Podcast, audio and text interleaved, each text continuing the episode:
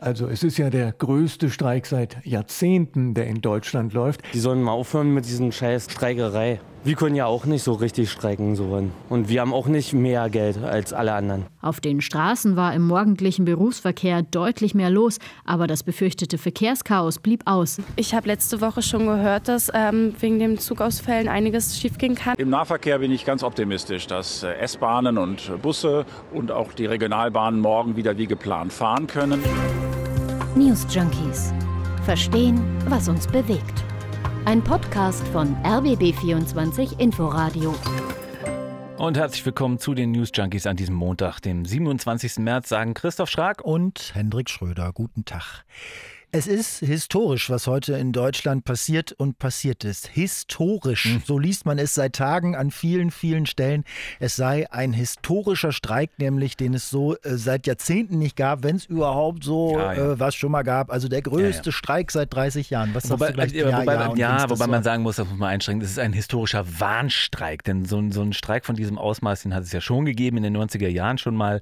Äh, da waren sogar ein paar mehr Gewerke beteiligt noch als jetzt. Aber ein Warnstreik Streik wie diesen, den gab es eben tatsächlich. Ja, eine Wortklauberei. Tatsächlich, naja, es ist schon ein Unterschied, wie lange das dauert. Und wir sind uns ja auch ziemlich sicher, dass der Streik heute das Thema bei den meisten Leuten tatsächlich war, so wie bei uns. Also schließlich war ja schon im Vorfeld für viele die Frage, wie komme ich überhaupt zur Arbeit? Also wie, wie kommen die Kinder zur Schule und mhm. so weiter? Also das hat ja das Leben ja. schon eingeschränkt. Und bestreikt wurden der Fernverkehr, der Regionalverkehr, äh, Flughäfen, Autobahnmeistereien und einiges mehr. Nicht in allen Bundesländern, nicht überall gleich, aber insgesamt doch schon so, dass man äh, es äh, gar nicht nicht bemerken konnte, wenn man heute überhaupt einen Fuß vor die Tür gesetzt hat. So, Zitat gut so, der Streik musste jetzt sein, der Streik musste fett sein, das sagen manche, denn die Inflation galoppiert derart davon, dass viele Beschäftigte von ihrem Gehalt kaum noch leben können, dass zum Beispiel ein Busfahrer mit einer Vollzeitstelle teils mit kaum über 2000 Euro brutto nach Hause geht. Mhm.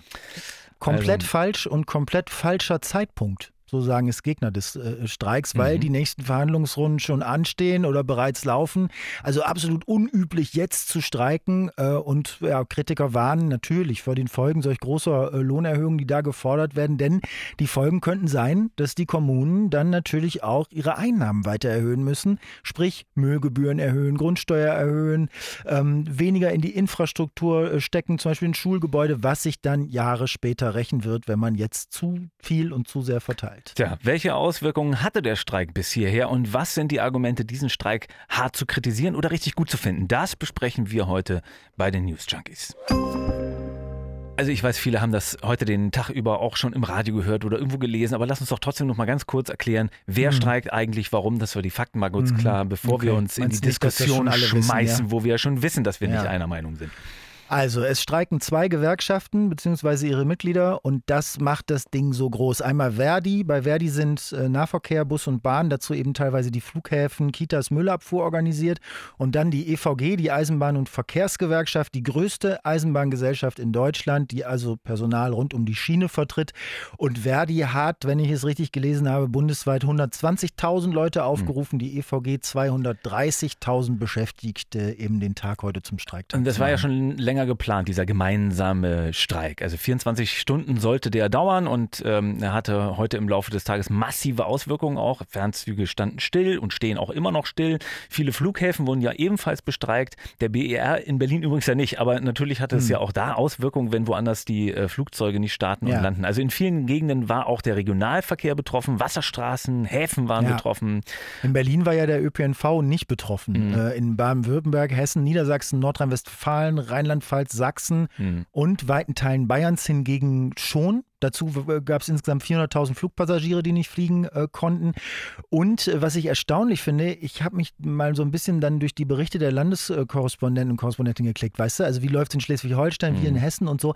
Das ganz große Chaos ist zumindest jetzt bis zum Montagnachmittag, wo wir diese mhm. News Junkies Folge aufnehmen, ausgeblieben. Oder? Ja, also gerade in den Morgenstunden waren ja eigentlich riesige Staus befürchtet worden. Es war wohl auch deutlich voller auf den Autobahnen, das schon, aber zu diesen Megastaus kam es jetzt offenbar nicht. Mhm. Abgefahrenerweise ja eigentlich sogar im Gegenteil. Also ich habe Berichte gelesen, nach denen es äh, zum Beispiel in Nordrhein-Westfalen teilweise deutlich leerer auf den Straßen war als sonst. Mhm. Also der WDR hat am Morgen von 24 Kilometer Stau im Sendegebiet gesprochen. Das, ja. ist, das ist nicht viel. Sonst sind das manchmal drei bis viermal so viel. Ja, also viele waren ganz gut darauf eingestellt, was dieser mhm. Tag bringen würde. Nur, ja, wie man das jetzt bewertet, da gehen die Meinungen etwas auseinander. Also ich finde es schon eigentlich notwendig, einfach aus dem Grund, weil die Arbeiter wollen ja auch besser bezahlt werden. Die machen einen harten Job jeden Tag. Von daher finde ich es schon notwendig. Gerechtfertigt. Weil die Obersten nehmen sich immer mehr und wir kriegen unten gar nichts mehr. Also mal muss ja mal Schluss sein damit. Die sollen mal aufhören mit diesen scheiß Streikerei. Wir können ja auch nicht so richtig streiken. So. Und wir haben auch nicht mehr Geld als alle anderen. Hm, aber, äh, also lass über die Bewertung gleich nochmal in, in Ruhe sprechen. Also warum man den Streik vielleicht genau richtig finden kann ja. oder warum auch total unangemessen. Ich ja. möchte also gerne anschließend jetzt an diesen jungen Mann, äh, der sagt, äh, er bekommt ja auch nicht mehr Geld, erst nochmal ganz genau erklären, worum es jetzt den Gewerkschaften, worum es bei diesem ja. Streik eigentlich genau geht. Also aber wirklich schnell erklärt. Es geht um höhere Löhne. Verdi und der Beamtenbund fordern äh, je 10,5 Prozent mehr Einkommen über zwölf Monate. Mindestens aber 500 Euro mehr für die Beschäftigten. Das ist ein Knackpunkt. Die EVG will 12 Prozent mehr Lohn, mindestens 650 Euro im mhm. Monat. Also um es zusammenzufassen, es geht um 10 bis 12 Prozent mehr Lohn und jeweils eine Mindesterhöhung. Warum? Ganz klar, damit auch die unteren und untersten Lohngruppen wirklich was davon haben. So, und das ist natürlich auch echt viel, was die wollen, oder? Also 10 bis 12 Prozent. Wer bekommt schon so eine Erhöhung? Also wenn ich jetzt mal bei uns gucke, wir erstmal nicht. Wir nicht. Nein, aber was ist das für ein Argument? Also die Arbeitgeber sagen natürlich auch äh, keinen Mindestbetrag und nur 5% mehr Lohn, allerdings über 27 Monate. Alles andere sei unverhältnismäßig. Ähm, der Bahnchef bekommt übrigens das 30 bis 40-fache seiner Mitarbeiter, sagt die EVG und sagt, Weißt du was? Das ist unverhältnismäßig, ja. nicht das, was wir fordern. Ich weiß nicht, das ist aber auch so ein populistisches Argument. Also das ist in allen möglichen Bereichen so. Da muss man das irgendwie grundsätzlich. Ja, es äh, kann sein, aber ich persönlich finde es von der Gewerkschaft eigentlich relativ klug verkauft, diese enorme Schere jetzt nochmal äh, zumindest so als Seitenargument wieder mit reinzunehmen, weil es so sehr verdeutlicht. Also für manche bedeutet diese Inflation, dass sie einen Urlaub weglassen oder mit dem neuen Auto noch warten. Für andere bedeutet das, ob in den letzten Tagen vom Monat überhaupt noch irgendwas übrig ist. Also wie auch immer, es ist auf jeden Fall ein, ein, ungewöhnlicher Zeitpunkt für einen Warnstreik. Also man muss dazu ja wissen, es gab erste Verhandlungsrunden ohne Ergebnis, okay, aber eigentlich wartet man die nächsten Runden erstmal ab, oder? Bevor man dann ja. irgendwie zur Kanone greift und auch gleich so orchestriert. Ich weiß nicht, du hast ja eingangs selbst auch äh, ähm, so deutlich darauf hingewiesen, dass es eben ein Warnstreik war und jetzt ähm, äh, kein vollständiger Arbeitskampf. Also ein Warnstreik, um Druck zu machen, um die Verhandlungen zu beschleunigen. Und der Verdi-Chef Frank Wernicke, der hat ja gesagt und das so gerechtfertigt und meinte also lieber jetzt ein starkes Signal als wochenlange Arbeitskämpfe mit entsprechenden Folgen. Naja, also es ist ja erstmal auch nicht um Schlag Mitternacht vorbei. Also es ist völlig klar, dass die Auswirkungen auch äh, morgen noch zu spüren sein werden. So große Maschinerien wie Flughäfen oder äh, bundesweiten Ein Eisenbahnverkehr, da kann man ja nichts nicht von jetzt auf gleich einfach wieder ankurbeln. Also mit Zugausfällen und auch mit Verspätungen ist es mhm. jetzt nicht um, um Mitternacht einfach vorbei, nur weil der Streik jetzt dann nicht mehr andauert. Also es sagt auch äh, Bahnsprecher Achim Staus. Im Fernverkehr kann ich nicht ausschließen, dass es auch morgen früh noch Einschränkungen gibt. Das liegt einfach daran, dass viele Dienstschichten der Mitarbeiterinnen und Mitarbeiter überlappend sind, heute am Streiktag beginnen, morgen in den streikfreien Tag hineinragen. Deswegen bitte ich um Verständnis, dass es morgen früh im Fernverkehr auch noch Einschränkungen geben könnte. Möglicherweise steht übrigens bei der Bahn zumindest äh, der nächste Streik schon vor der Tür. Ne? Die EVG, mhm. äh, EVG hat schon gesagt, wenn kein vernünftiges Angebot komme, dann könnten sie sich auch vorstellen, äh, schon Ostern weiter zu streiken. Mhm. Und das ist natürlich dann auch erstmal eine Drohung. Also Bahnstreiks zu Ostern wäre heftig. Also wenn ich mir das alles so anhöre und bedenke, wie lange der Streik auch schon geplant ist und dass aber gleichzeitig auch diese Verhandlungen ja weitergehen, äh, dann denke ich mir, diesen Warnstreik heute, den braucht eigentlich kein Mensch. Findest du? Ja, es geht doch ohnehin jetzt in die dritte Runde der Verhandlungen. Warum dann dieser Streik? Sie verhandeln doch noch. Ja, ah, das sehe ich ganz anders. Also ich meine, wir streiken hier in Deutschland sowieso sehr, sehr wenig. Ne? Das, schau mal nach Frankreich, was da abgeht, gerade wenn zum Streik aufgerufen wird. Sogar ja. in Dänemark, Finnland, Norwegen, überall wird mehr gestreikt als bei uns. Ja, worum geht's? Was ja. Statistiken belegen, nämlich die ausgefallenen Arbeitstage pro 1000 Angestellte im Jahr. Ausgefallene Arbeitstage pro 1000 Angestellte im Jahr. Kennst mhm. du? Das zählt man, oder wie? Da kommen die Skandinavier im Schnitt auf 50 bis 70 Tage im Jahr. In bei, bei uns sind es 15. Und das im Schnitt über die letzten 20 Jahre. Mhm. Es wird also vergleichsweise wenig gestreikt. Und dann, so wäre meine logische Überlegung, ist es auch kein Wunder, dass die Forderungen von 10 bis 12 Prozent auf die Menschen so hoch wirken, weil wer seltener streikt, der muss dann eben mehr aufholen. Und wenn du keinen Warnstreik machst, ähm, dann kannst du deine Verhandlungsposition sowieso gleich vergessen. Also jetzt mal, muss also, man etwas zugespitzt also sagen, also ich, ja, dass du sagst, der Warnstreik aber, braucht jetzt kein Mensch. Ja, aber das ist genau der Punkt. Ich glaube, da verstehst du mich nämlich falsch. Es ist überhaupt, ich bin ja nicht gegen den Streik an sich oder dafür, dass die Leute irgendwie zusehen sollen, wie sie halt mit der Kohle klarkommen. Im Gegenteil, also ich finde, natürlich muss man in Gehaltsverhandlungen noch härter auftreten. Also das gehört zum Geschäft, aber doch bitte zeitnah am Verhandlungstisch und, wenn wir jetzt über den heutigen Warnstreik reden, doch bitte Sektor für Sektor und nicht alles auf einmal lahmlegen, wenn man mitten in den Verhandlungen steckt, noch dazu. Also wer hat was von dieser Kraftmeierei, von diesem Zeigen, hey, guckt mal, was mhm. wir machen können, das ganze Land lahmzulegen. Das, das führt zu völlig also unnötigem Frust in der Bevölkerung. Hört man ja auch an dem jungen Mann da und es erweist äh, der Sache auch einen Bärendienst. Denn wenn du so trampelig agierst, jetzt schon, dann gehen auch die Sympathien für den Streik flöten. Aber nochmal, du brauchst den Warnstreik doch, damit klar wird, was auf dem Spiel steht und worum es hier geht. Ohne diese, diese Demonstration von Geschlossenheit bist du dann nur irgendwie sowas wie ein Bittsteller vor den Arbeitgebern und nicht ein Partner auf Augenhöhe. Also du musst ja auch deine Macht, die du dann hast, auch mal ausspielen und auch mal zeigen und blitzen lassen. Und ich frage mich ehrlich, warum eigentlich richtet sich diese Wut über Streiks eigentlich fast immer auf die Streikenden? Und wenn es dann Kritik gibt, dann sagen die Leute, na ja, die sollen, ich muss auch arbeiten und so weiter. Und es richtet sich sehr selten auf die, die sich einfach weigern, anständige Gehälter zu zahlen. Also das, das, das verstehe ich nicht. Wieso ist also man da so unsolidarisch na, mit anderen Leuten, denen naja, es ganz... Der hm? Frust kommt auf, weil ganz normale Leute ja genauso äh, massiv durch diesen Streik behindert werden. Das sind ja auch ganz normale Menschen, die da zur Arbeit wollen, die ihre Kinder zur Schule bringen wollen. Und äh, dieser Frust, der da aufkommt, der richtet sich auch meines Erachtens überhaupt gar nicht gegen die einzelnen Streikenden. Also jetzt in Ausnahme zu dem äh, Mann, der das äh, da in, in dem Ton gesagt hat, sondern eigentlich geht es dabei um diejenigen, die das Ganze vom Zaun brechen, nämlich die Gewerkschaften. Und zwar machen die das zur Unzeit jetzt. Jeder versteht doch, dass die Leute anständig bezahlt werden müssen. Das ist vollkommen klar. Jeder hat Verständnis, dass Streiks auch ein richtiges und wichtiges Mittel sind, um zu zeigen, wir meinen das ernst. Okay. So, aber, aber, das, was wir heute hier erleben mussten, das, das soll doch einfach nur erneut eine Machtdemonstration sein, die wir in den vergangenen Streiks ja auch schon gesehen haben. Und das ist also ohne Rücksicht auf Verluste ja. und ehrlich gesagt auch ohne Not. Aber wie kommst du darauf, dass das ohne Not schwer, weil wir haben eine Inflation, die die meisten hier in Deutschland wirklich noch nie erleben mussten. Das kurz nach einer echt belastenden Pandemie, bei der sich am Ende übrigens herausgestellt hat, dass die Krise wieder hauptsächlich zu Lasten der Arbeitnehmerseite ging. Und ähm, der kleineren Betriebe, über die wir jetzt hier noch gar nicht reden. Also es war wieder mal eine Krise, hauptsächlich für die Menschen von unten bis hoch zum Mittelstand, sagen wir mal. Und sie war wieder mal zum Vorteil von denen, die schon Vermögen haben, die Konzerne lenken, die ganz oben sind und so.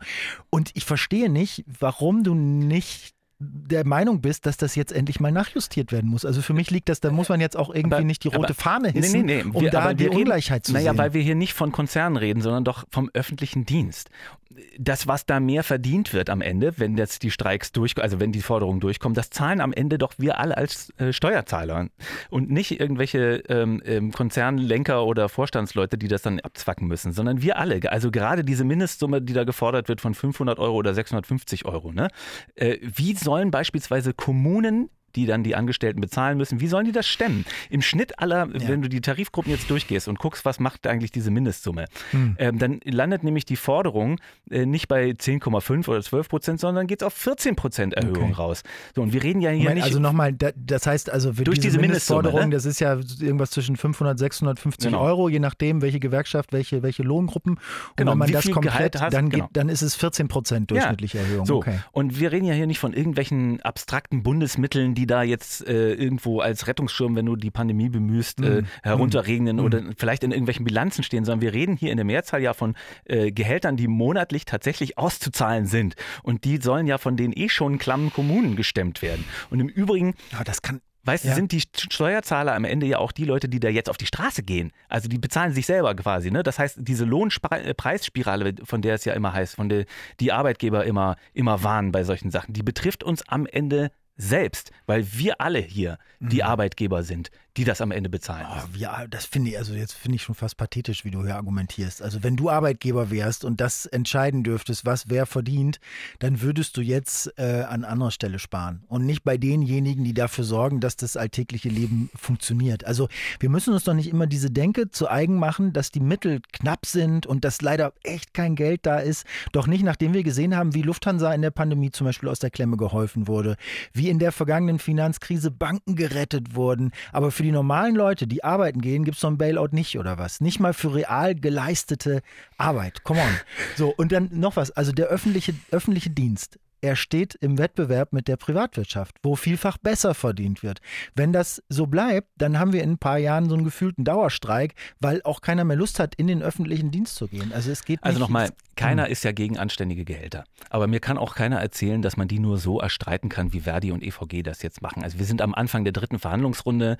Haben die keine Nerven? Was reagieren die so drastisch? Muss das sein? Ich habe das Gefühl, diese Gewerkschaften, die sind jetzt berauscht von der Durchschlagskraft, die sie haben und, und legen jetzt pro forma immer erstmal einfach alles lahm, weil es geht. Also, als, weißt du, als würden, würden die irgendwie für die Rente mit 60 kämpfen. So. Äh, Also es geht um Gehaltserhöhung, nichts anderes. Und dafür ist ein Verhandlungstisch da.